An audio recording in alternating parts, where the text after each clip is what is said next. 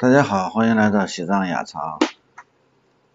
我们上期呢跟大家聊的这个酥油灯房，在酥油灯房旁边呢，大家可以看啊，这是著名的唐波会盟碑，也叫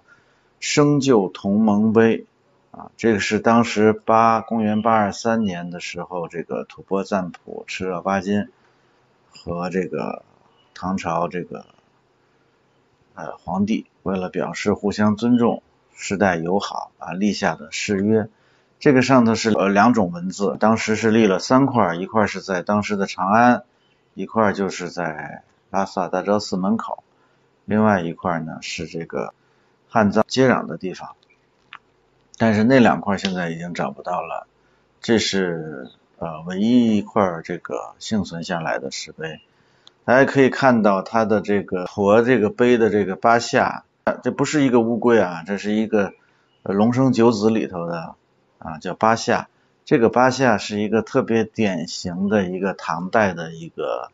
形象啊，特别好玩，特别我们按照现在的话讲，特别萌。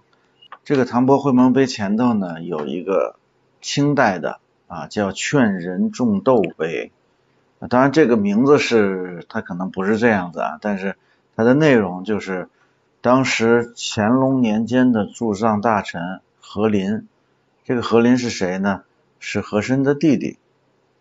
他呢劝西藏的老百姓种豆，预防天花。为什么呢？因为当时天花在西藏呢是一种无法治愈的一种传染病，就是像现像现在的这个呃新冠一样，只要来了就是大量的这个十室九空啊，呃成为这这个死亡之地。所以这个包括这个达赖喇嘛呀。包括班禅喇嘛呀，这些高阶的这些活佛，他都是到了深山里头去躲避这个天花。那何林立这个碑呢，是告诉大家呢，这个通过种豆就可以治疗天花。结果呢，没想到呢，这个这个老百姓呢，这个辛辛苦苦的这个赶到拉萨去呢，拿了很拿了各种各样的这个小东西，从那个石碑上 K 那个粉。把那个粉抠下来之后，说这个粉是可以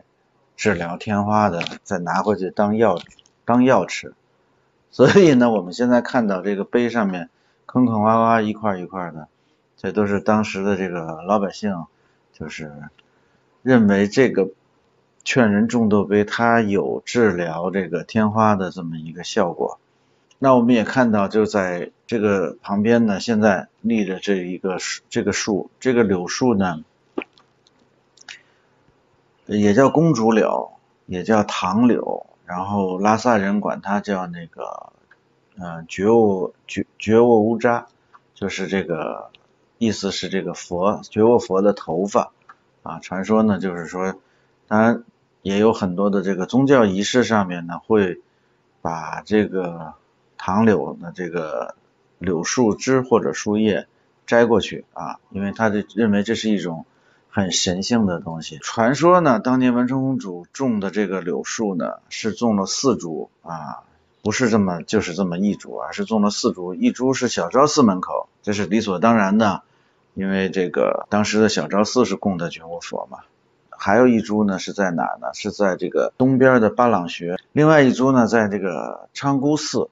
那个小面昌姑寺一个著名的尼姑寺庙，加上这株一共是四株，因为时间长了之后呢，一千多年嘛，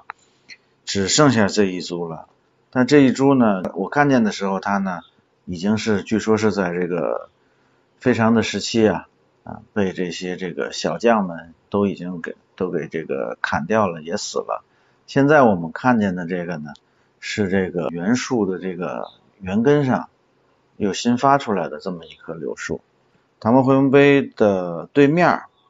就是大昭寺的外墙上面，我们可以看到呢，有这样子的一个像小窗户一样的这么一个小石碑，上面有一些这个小洞，这个呢，有时候会被这个粉刷墙的这个白灰盖住。据说啊，闭着眼睛在几步之外伸出手指头。朝这个走过去，如果这个手指头能够插到洞里呢，一呢是代表来来年的这个万事顺利，第二个呢是代表这个人呢是比较孝顺的，是个孝顺的人。因为这个地方呢是这个八角街这个呃转经的这么一个必经之路，就是入口吧，可以这么说。所以呢，就是如果在这个地方这么做呢，就很多藏族人就会过来，热心的这个给你这个指点啊，这个也是一个特别有意思的事情。